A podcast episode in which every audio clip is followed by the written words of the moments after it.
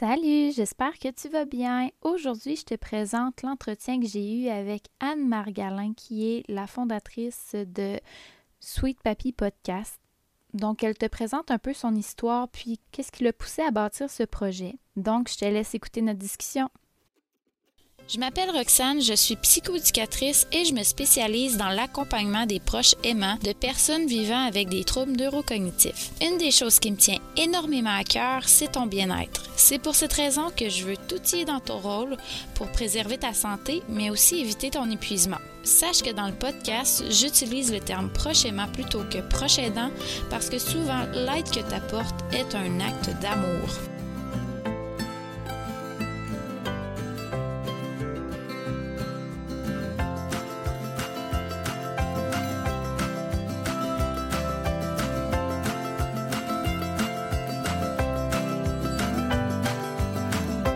Donc aujourd'hui, je reçois Anne Margalin. C'est bien comme ça hein, qu'on le, dit, Margalin? Oui, ok, c'est bon. euh, sur le podcast, en fait, nous, on s'est rencontrés à l'Académie du podcast avec Marco Bernard. Et euh, tu m'avais invité sur ton podcast Sweet Papi Podcast. C'est sûr que moi, je ne te connais pas beaucoup. Ce que je connais de toi, c'est que euh, justement, tu as le podcast Sweet Papi Podcast. Tu es aussi aidante, proche aidante. Et euh, tu es fondatrice du Centre de ressources positives pour les aidants de nous aider. Puis ça, on va en parler peut-être un peu plus tard. Mais j'aimerais ça que tu me parles aussi un peu plus de ce que tu fais, euh, te présenter en fait, qui tu es? Alors, qui suis-je? Euh, Déjà, je suis française. J'habite dans le sud de la France, en Provence, là où tout le monde rêve de venir habiter. Et euh, euh, je suis euh, proche aidante de mes, on va dire, de mes trois suites papy et mamie, qui sont tous nonagénaires, donc 91, 92 et dans quelques jours 97 pour mon Sweet Papy, le premier, numéro un, qui est donc mon, père. Hein. Euh, j'ai découvert ce que c'était que les danses euh, il y a environ quatre ans, au moment de la, de la chute de Sweet Papy. Ça démarre souvent par une chute, mais euh, voilà, là c'était le cas, la chute, l'AVC, l'hospitalisation, le fait qu'il revienne à domicile avec un lit médicalisé, le fauteuil roulant, enfin tout s'est enchaîné. Et une fois qu'il était à peu près cadré et enchaîné correctement, la suite mamie qui avait eu un cancer du sein, qui a une récidive et qui a eu quelques soucis de santé qu'il a fallu prendre en charge également. Et puis, quelques semaines plus tard, c'était mon conjoint qui a fait un infarctus. Donc, je me suis retrouvée être aussi un petit peu aidante avec lui, de devoir prioriser aussi ma vie personnelle avec lui pour le protéger. Et puis, peu, quelques mois plus tard, ça a été mon beau-père qui, suite à une un malaise, plus ou moins, a été hospitalisé et a demandé à, lui à venir habiter euh, près de chez nous. Donc, on a dû déménager et euh, placer euh, dans une, maison de retraite, ce qu'on appelle en France un, EHPAD. Donc, toute l'installation, la, mise en protection et, s'occuper de, de tout ça. Et puis après, vendre, vendre la maison. Enfin, voilà. Donc, pour le moment, j'ai connu toutes ces étapes en, en, moins, de, en moins de quatre ans. Donc, j'ai vraiment été plongée dans la, ce qu'on appelle l'approche Hein. J'ai eu pratiquement toutes, les étapes. Euh, mais le côté positif, c'est qu'aucun des trois n'a de maladie neurodégénérative. Et donc aujourd'hui, j'ai toujours possibilité de communiquer avec eux d'une manière la plus ouverte, douce et, agréable. Et ça, c'est un, vrai bonheur. Alors, Certains ont plus de capacité à comprendre que, d'autres. C'est forcément avec, euh, l'âge, c'est un petit peu plus, un peu plus compliqué. Mais voilà, ma, disposition aujourd'hui, c'est de dire que je veux leur bien-être et que je veux qu'ils soient, heureux. Et je ne dis pas sur leur fin de vie, parce que j'imaginais même pas euh, un jour que, ben, Sweet Papy premier euh, serait dans une maison de retraite depuis trois ans et demi. C'est mmh incroyable, ça passe, ça passe vite, mais il est en forme, ça va. Voilà. OK. Puis, dans le fond, quand tu es rentré dans cet univers-là de prochaine danse, est-ce que tu avais un travail? Comment ça a fonctionné au niveau de l'adaptation pour toi? Parce que sûrement que ton horaire a été beaucoup sollicité par tes proches.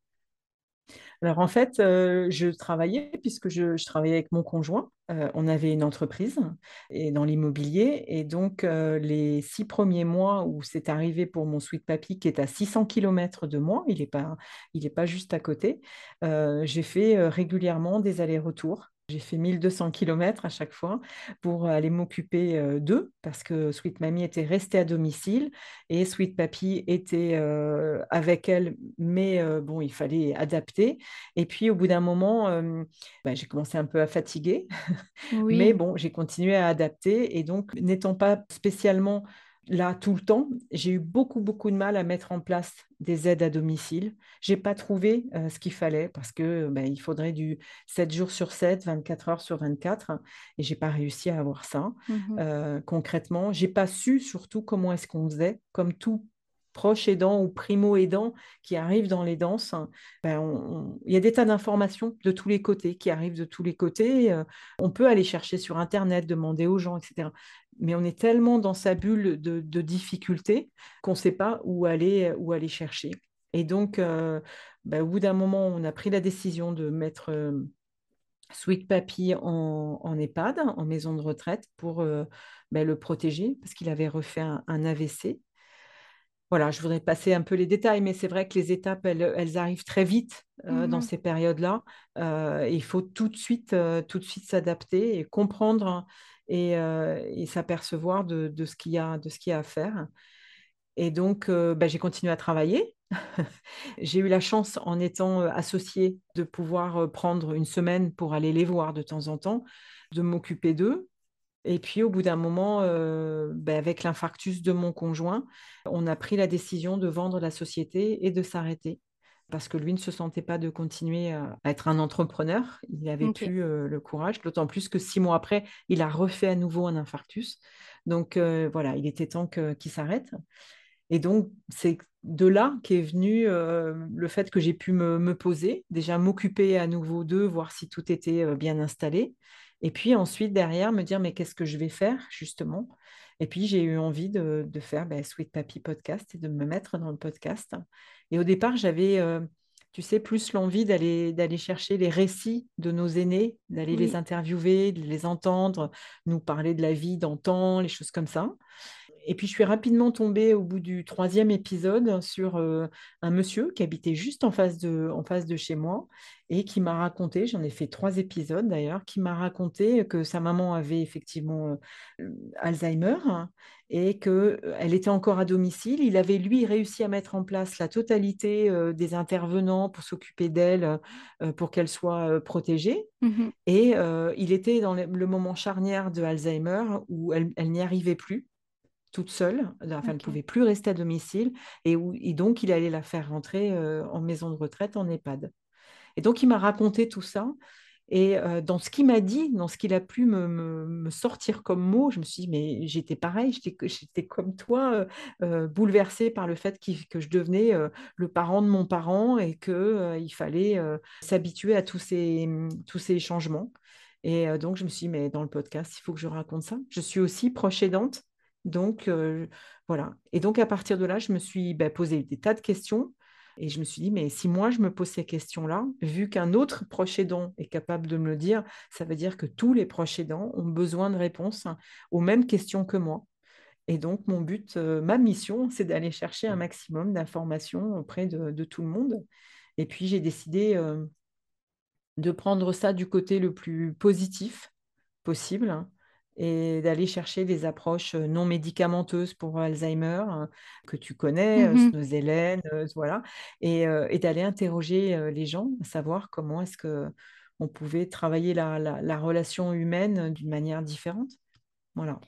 Puis, ce que je trouve intéressant dans ce que tu dis, c'est que c'est pas parce que tu es proche aidant, exemple, d'une personne avec un trouble neurocognitif ou d'un enfant ou, tu sais, il y a toujours des similitudes pareilles dans ce que les gens y vivent. C'est sûr que d'un enfant à un adulte, il y a des différences, mais le rôle en tant que tel, il y a beaucoup des questions qui peuvent revenir, il y a beaucoup des, ressentis qui peuvent revenir. Fait que dans le fond, dans ton podcast, c'est pas mal vers ça que tu veux aller voir aussi, de, vers des, euh, des réflexions pour eux, de aussi de se rendre compte de qu'est-ce qu'ils vivent parce que tu ne parlé c'est pas parce que tu vis la situation que tu vois toute la globalité de ce qui se passe non plus parce que tu es un peu pris dans cette situation-là. Tout à fait. En fait, tu es, enfermé dans, ta bulle et tu as, tu as du mal en général à pouvoir euh, demander de l'aide, surtout quand ça devient de, plus en plus euh, difficile. Mais l'avantage de l'audio avec le, podcast, c'est qu'il y a un moment où tu peux te poser et juste écouter, par exemple dans la voiture ou écouter euh, le soir au moment où tu vas te coucher. Tu sais que ton, bénéficiaire ou ton, ton aidé est enfin au calme et où tu peux écouter des choses qui peuvent t'aider. Et l'avantage du podcast, c'est que c'est une sorte de bibliothèque. C'est pour ça que je l'appelle un centre de ressources parce que tu peux aller piocher dans l'épisode qui t'intéresse parce que ça dépend dans quelle étape, à quelle étape tu es en fait. Mmh Est-ce que tu es au début d'Alzheimer? Est-ce que tu es au milieu? Est-ce que voilà, il y a tellement de solutions à côté qui sont euh, importantes, des solutions alternatives qui existent, des approches euh, actuelles qui sont de plus en plus adaptées, entre autres à Alzheimer et tu en sais quelque chose que il faut le dire, il faut dire aux gens, vous n'êtes pas tout seul, il existe des approches différentes. Oui, puis tu sais, dans tout ça, dans le fond, de ce que je comprends, quand on parle de ton centre de ressources positives, c'est le podcast. C'est ça? Alors, c'est entre autres le podcast. Hein, ce qui est, le podcast est un outil audio pour faire euh, écouter effectivement aux gens ce qu'il en est. Et puis, depuis quelques temps, j'ai démarré ce que j'appelle les conférences aidantes, hein, où euh, c'est en visio. c'est en visio et où j'invite les gens à, venir en même temps euh, rencontrer d'autres personnes, c'est-à-dire rencontrer des proches aidants, rencontrer des professionnels, rencontrer des thérapeutes. Et euh, comme je suis un peu la facilitatrice de ça, j'ai décidé que c'est moi qui choisissais la thématique. Et à partir de là, tout, le monde pouvait discuter sur cette thématique-là et, en parler. Un professionnel, euh, un aidant, euh, même quelqu'un qui n'est pas concerné par les danses, qui pourrait être intéressé par le, par le sujet, parce que peut-être que ça va lui arriver dans quelques temps. Mmh parce qu'on ne sait jamais quand ça arrive. Hein. et non, et non, c'est ça. Et c'est bien là le, c'est bien là le, point d'orgue pour moi, parce qu'en français on dit le point d'orgue, c'est vraiment le, ma mission, le, point de bascule au moment où ils perdent leur autonomie.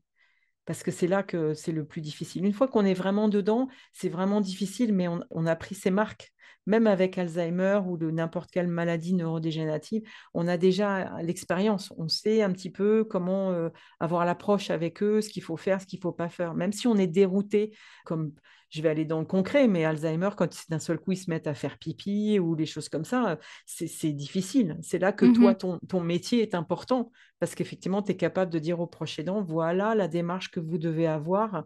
Euh, ne vous inquiétez pas s'il fait ça, c'est parce qu'il y a ça ou ça ou ça.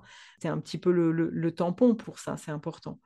Voilà, c'est ce qui était important pour moi, c'est d'apporter un maximum d'informations.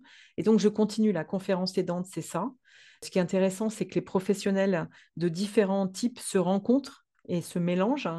Que, il y a une conférence, par exemple, que j'ai faite où j'ai une aidante pour laquelle j'ai fait un épisode qui était intéressée par le métier d'une professionnelle et qui, a demandé quelle, quelle formation elle avait faite parce que c'était vraiment ça qu'elle aurait voulu faire. Tu vois, donc c'est vraiment ce mélange en même temps de, entre professionnels, du, ce qu'on appelle du care, hein, du care management ou du, du, social, etc. Mmh et que chacun dise, mais moi j'ai une idée pour toi, et puis toi tu devrais faire ça, et puis dans, son, dans ton cas tu devrais faire ça. Voilà. Et le, troisième point, la troisième ressource va démarrer dans peu de temps, c'est ce que j'appelle les suites ateliers. J'aimerais aborder un petit peu plus la partie zen, la partie cool, que le proche aidant ou même le professionnel dans cette thématique-là puisse se poser. Et donc, normalement, le prochain atelier, ça devrait être sur l'aromathérapie. OK. Fait que dans le fond, tu as des personnes qui viennent comme plus participants, puis tu as une personne plus spécialisée qui va expliquer c'est quoi? Voilà, oui. OK. Fait que dans le fond, c'est un peu comme tes conférences, euh, mais en personne. Voilà. Alors, il y a les deux. Il y a à la fois les suites en présentiel et les suites ateliers que je vais, faire, en, que je vais faire en visio aussi. Parce qu'il y a des gens qui ne savent pas ce que c'est que l'aromathérapie et les bienfaits que ça peut mmh apporter à nos aînés mmh aussi. OK. Ah, ben c'est intéressant. Puis comme tu dis, c'est que ça crée des liens aussi. Puis tu sais, pas juste entre proches et intervenants, ça peut créer des liens entre les proches aidants eux-mêmes, puis de voir qu'ils ne sont pas tout seuls à vivre les situations, d'amener des échanges justement, puis de pas nécessairement de se conforter, mais de se dire, crime, euh, c'est ça, je suis pas tout seul à vivre ça, puis euh, c'est comme une normalité avec la, maladie vécue aussi, là, et le rôle de prochainement, ouais. Bien sûr. OK. Ah, c'est intéressant. Fait que dans le fond, c'est ça qui s'en vient pour toi dans les prochains temps. Tu sais, là, on a parlé un peu de ton podcast. Moi, j'aurais aimé ça que tu me sortes un top 3 de sujets que, exemple, les personnes euh, proches aidantes avec des personnes qui ont un trouble neurocognitif pourraient être attachées à ça, qui pourrait être intéressant pour eux. Alors moi, j'ai un épisode que... Enfin, il y en a plusieurs. oui. bien sûr. Euh, il y a un, épisode euh, très intéressant euh, par sa particularité, parce que ça m'est venu d'un seul coup. Et c'est en interrogeant une amie podcasteuse qui faisait un podcast également, qui habite en Angleterre. Et elle me dit, mais je rentre en France régulièrement parce que ma mère est, est atteinte d'Alzheimer. Et là, je me suis dit oh, je voudrais faire un épisode avec toi pour savoir comment tu gères à distance. Mmh Quand tu es expatrié, quel, effet ça peut faire? Comment tu peux gérer la maladie à distance de ton parent, de ton proche?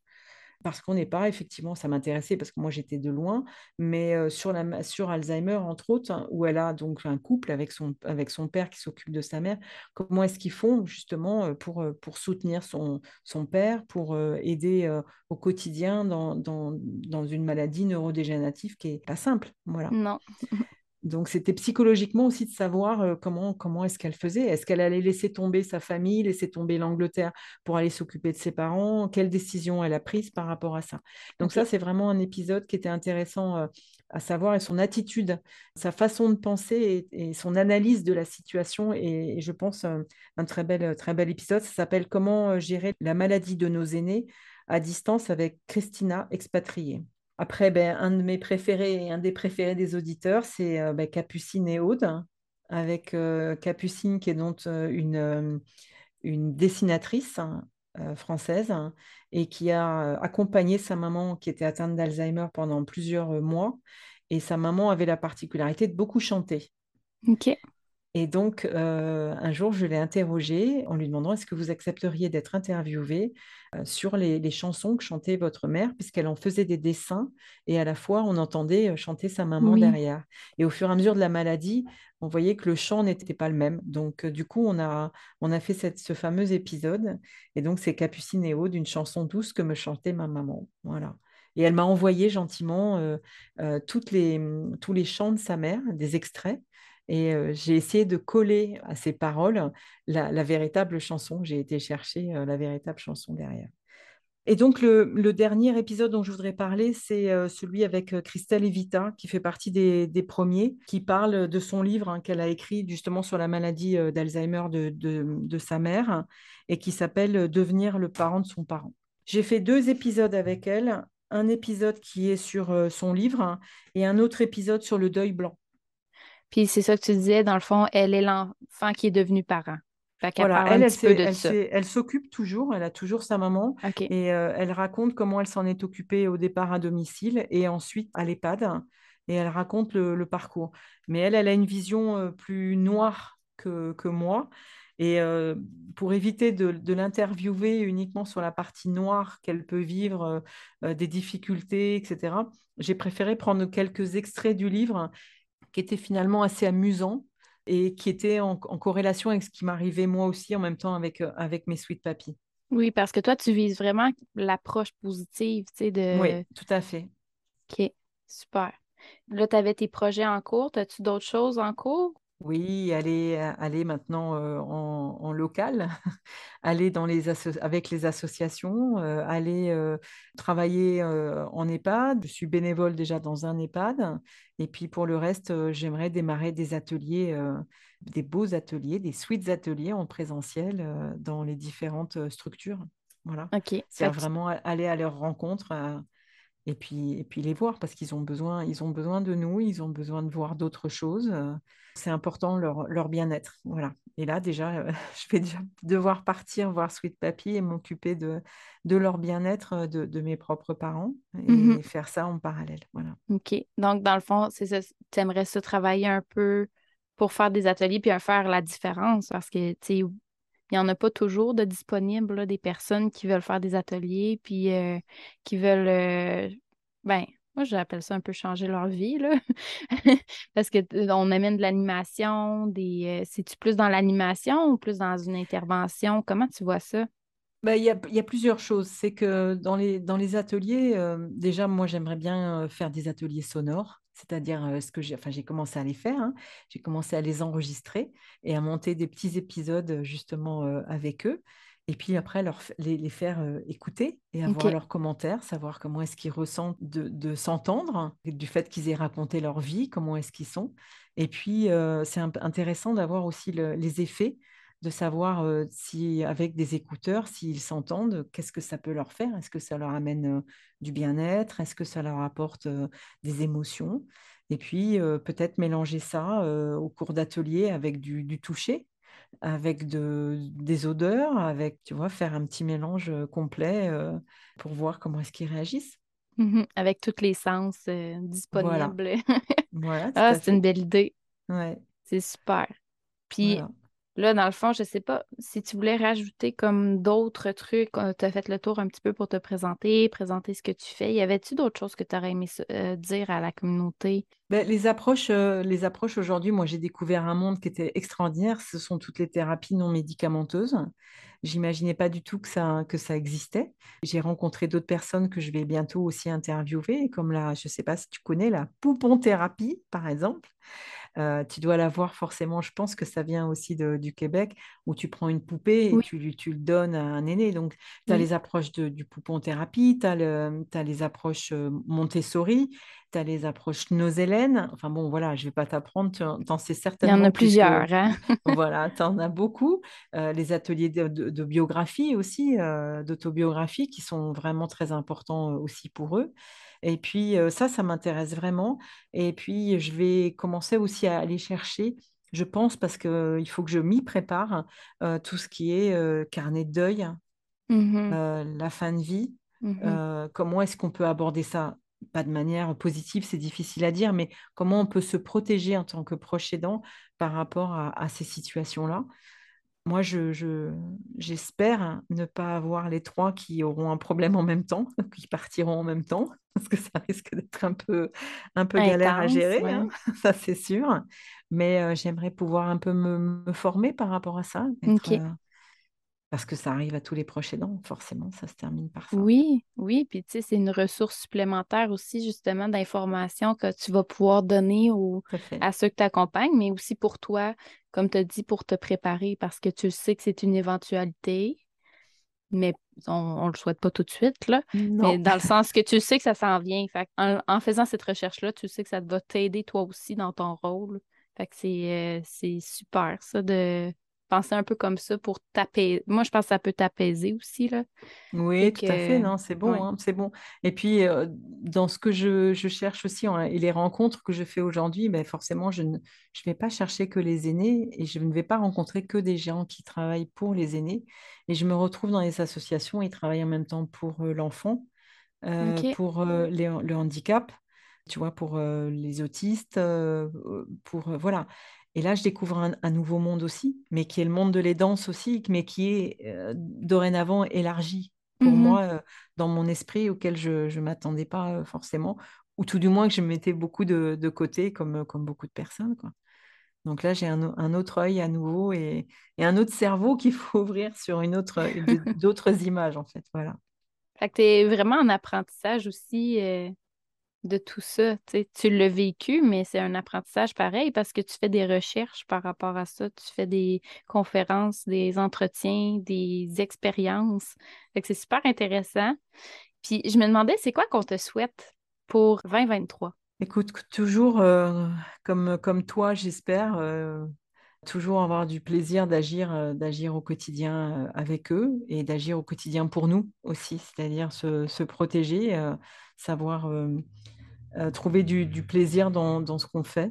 Et puis, j'ai lu encore une phrase de, de Colette Roumanoff que, tu connais, que je t'ai dit qu'il faudrait que tu achètes au moins un livre parce qu'elle a une approche sur Alzheimer qui est vraiment euh, impressionnante, où elle dit le bien-être de mon proche euh, est égal à mon bien-être.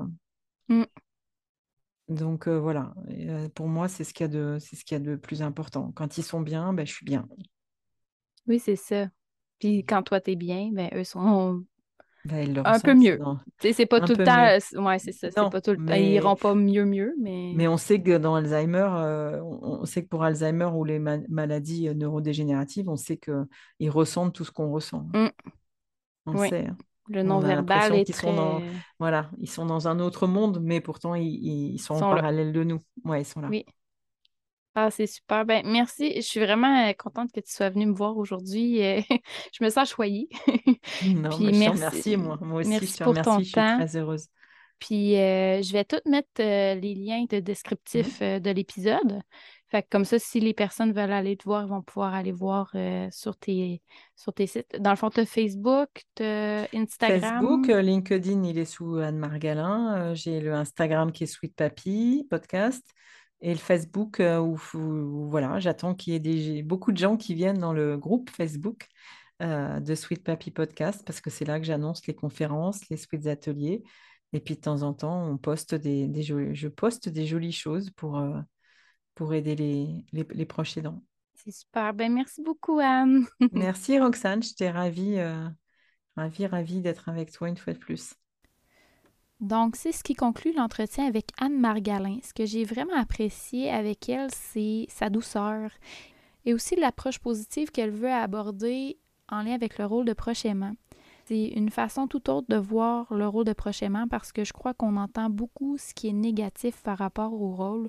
Puis c'est ça qui est intéressant de son côté, de voir qu'est-ce qui peut bien aller, comment ça peut bien aller, parce que oui, il y a des défis, mais il y a certains moments aussi qui peuvent être très beaux dans le rôle de prochainement.